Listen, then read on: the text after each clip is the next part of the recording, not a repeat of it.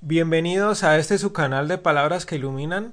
En esta ocasión vamos a ver la regla de fe según el protestantismo, tomado del libro El protestantismo ante la Biblia por el Beato Remigio de Papiol.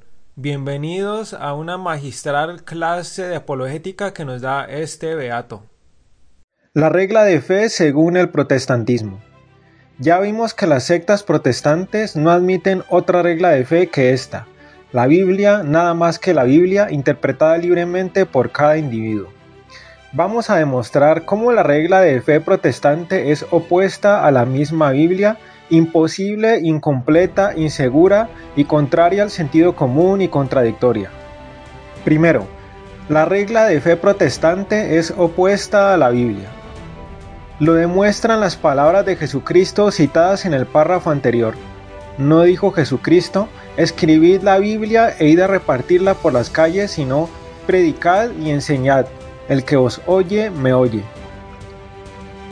Y que esta fue la mente del Salvador, lo prueban los hechos y enseñanzas de los apóstoles. Ellos propagaron la fe por medio de la predicación. La fe por el oído y el oído por la palabra de Dios. Romanos capítulo 10 versículo 17. Solo más tarde algunos de ellos, no todos, escribieron los libros del Nuevo Testamento a cristiandades ya existentes. La iglesia existió mucho tiempo antes que los evangelios. Rezábase el Padre Nuestro antes que lo escribiera San Mateo, porque el Divino Maestro lo había enseñado de palabra a sus apóstoles y los apóstoles de palabra lo habían enseñado a los fieles. Mientras tanto, ¿Cuál era la regla de fe de los primeros cristianos? No, ciertamente la Biblia pues no existía. El Nuevo Testamento fue terminado a fines del siglo I.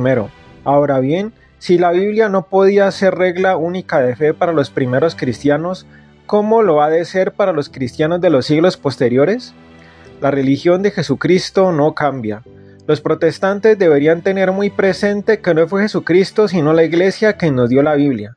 Tampoco dijo Jesucristo, acudid a la Biblia en vuestras controversias, sino que dijo, si tu hermano te ofende, ve y corrígele a solas con él.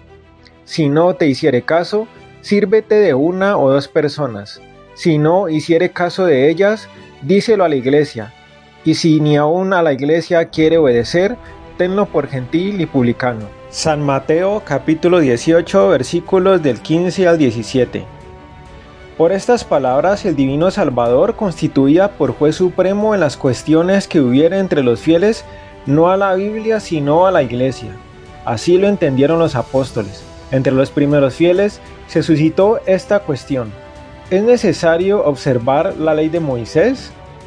Se reunió un concilio en Jerusalén y todos aceptaron lo que decidió el jefe de la iglesia, San Pedro, en Hechos de los Apóstoles capítulo 15. La Iglesia y no la Biblia resolvió la cuestión. Segundo, la regla de fe protestante es imposible.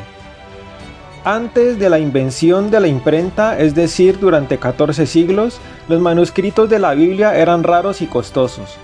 No hemos de imaginarnos a los apóstoles y primeros predicadores del Evangelio viajando con grandes fardos de Biblias para distribuirlas a los fieles, a la manera que lo hacen los pastores protestantes de los tiempos modernos. En verdad, escribe Conway, sería tan ridículo hablar de la Biblia de los cristianos en los primeros siglos del cristianismo, cuando los fieles morían a millares por Cristo, como hablar de Nerón o Decio viajando cómodamente en un coche de Pullman o paseando sus familias en automóviles por la vía Apia, o de sus generales usando balas Mauser o de sus ministros leyendo despachos telegráficos de todas las partes del imperio. Ciertamente hubiera hecho Jesucristo casi imposible la consecución de la verdadera fe y la salvación eterna a la generalidad de los fieles por espacio de 14 siglos si hubieran tenido que conocer el Evangelio solamente por la Biblia. Aún en nuestros días, la Biblia no puede ser regla única de fe. Unos no saben leer, otros carecen de oportunidad para ello, los ignorantes y los pobres no podrían salvarse si la salvación estuviera vinculada a la lectura de la Biblia. Tercero, la regla de fe protestante es incompleta. La revelación divina no está contenida toda entera en la Biblia. Gran número de verdades reveladas han llegado a nosotros por tradición. Lo sabemos por la misma Biblia. Conservad las tradiciones que habéis aprendido, sea por palabra, sea por carta nuestra. Segunda de Tesalonicenses capítulo 2 versículo 15. Retén la forma de las sanas palabras que de mí oíste en la fe y en el amor de Jesucristo. Segunda de Timoteo capítulo 1 versículo 13. Lo que has oído de mí ante muchos testigos, confíalo a hombres fieles que sean aptos para enseñar a otros. Segunda de Timoteo capítulo 2 versículo 2. Aunque tengo todavía muchas cosas que escribiros, no he querido hacerlo con papel y tinta esperando ir a veros y hablaros de viva voz. Segunda de Juan capítulo 12. Luego la Biblia no contiene todo lo que hay que creer y practicar, puesto que los apóstoles ordenan conservar lo que han enseñado de viva voz. Por consiguiente, la Biblia no puede ser regla única de fe. Puede preguntarse a los protestantes por qué no santifican el sábado, siendo así que la Biblia lo manda, y de dónde dice la Biblia que hay que santificar el domingo en lugar del sábado. Por otra parte, es un error creer que el Nuevo Testamento sea una exposición clara y metódica de la doctrina de Jesucristo. Los evangelios y los hechos de los apóstoles son únicamente relaciones religiosas presentadas a la edificación de los fieles. Las epístolas tratan solamente de alguno que otro punto de doctrina, y las más de las veces sus enseñanzas son respuestas a preguntas particulares o alusiones a ciertos errores doctrinales. Los apóstoles, escribe el protestante Grocio, no tuvieron la intención de exponer detalladamente en sus epístolas todas las doctrinas necesarias para salvarse. Las escribían ocasionalmente con motivo de las cuestiones que se les presentaban. Hugo Grocio, Epístolas 582. Las epístolas de San Pablo, por ejemplo, fueron escritas con ocasión de las diferencias locales originadas en algunas iglesias con objeto de dirimir disputas acerca del dogma o insistir en ciertos principios cristianos de moralidad. Las cartas de los apóstoles vienen a ser bajo este punto de vista como las pastorales que los obispos dirigen a los fieles. Cuarto, la regla de fe protestante es insegura. Puede hacerse a los protestantes estas tres preguntas. Primera pregunta. ¿Cómo sabéis vosotros que la Biblia es la palabra de Dios? ¿Cómo probáis el hecho interno y sobrenatural de la inspiración? ¿Podéis demostrar como nosotros lo demostramos que los libros del Antiguo y Nuevo Testamento son auténticos y verídicos, pero ¿cómo probáis que son divinos escritos por inspiración divina? Me diréis tal vez, porque la Biblia lo dice, pero prescindiendo de que la Biblia no dice cuántos y cuáles son los libros inspirados por Dios, incurrís en un círculo vicioso. La Biblia es la palabra de Dios porque lo dice la Biblia y hay que creer en la Biblia porque es la palabra de Dios. No podéis saber por la Biblia misma que la Biblia es el libro inspirado por Dios. Luego tenéis que suponer que hay otra autoridad superior a la Biblia que os diga que la Biblia es palabra de Dios. Nosotros creemos en la inspiración de la Biblia por la autoridad de la Iglesia llamada por San Pablo columna y sostén de la verdad. Primera de Timoteo capítulo 3 versículo 15. En este sentido decía San Agustín en el siglo IV yo no creería en el Evangelio si no me moviera a ello la autoridad de la Iglesia Católica. Segunda pregunta. Admitimos el hecho de que la Biblia sea la palabra inspirada de Dios. Los libros sagrados que contiene la Biblia fueron escritos en hebreo y en griego. ¿Cómo podéis saber con la certeza que requiere la fe que los copistas y editores la publicaron sin alteración y los traductores lo tradujeron con fidelidad? Se han hecho diversas traducciones con variantes de mucha importancia y con diferente número de libros. ¿Cuál de ellas es la verdadera? ¿Quién os probará que vuestra Biblia es completa, que está bien traducida y reproduce fielmente la palabra de Dios? Vosotros no podéis saberlo de cierto sin una autoridad infalible. Ahora bien, rehusáis la autoridad de la Iglesia que ha recibido de Jesucristo la misión de enseñar y de la cual vosotros habéis recibido la Biblia para creer en la palabra de un traductor sin misión y recibir su palabra humana como palabra divina. Tercera pregunta. Pero concedamos que vuestra Biblia es auténtica y está fielmente traducida. En este caso, tenéis en la Biblia la letra, pero ¿y el sentido, que es lo que interesa? ¿Quién decide cuál es el verdadero? Porque la Biblia es oscura en muchas partes, San Pedro abiertamente lo dice. Casi en todas sus cartas, es decir, de San Pablo, hay algunas cosas difíciles de entender. Segunda capítulo 3 versículo 16. Y de hecho vemos en las diversas sectas protestantes interpretar en diferentes sentidos algunas palabras de la Biblia. Para no citar más que un ejemplo, estas sencillas palabras de Jesucristo.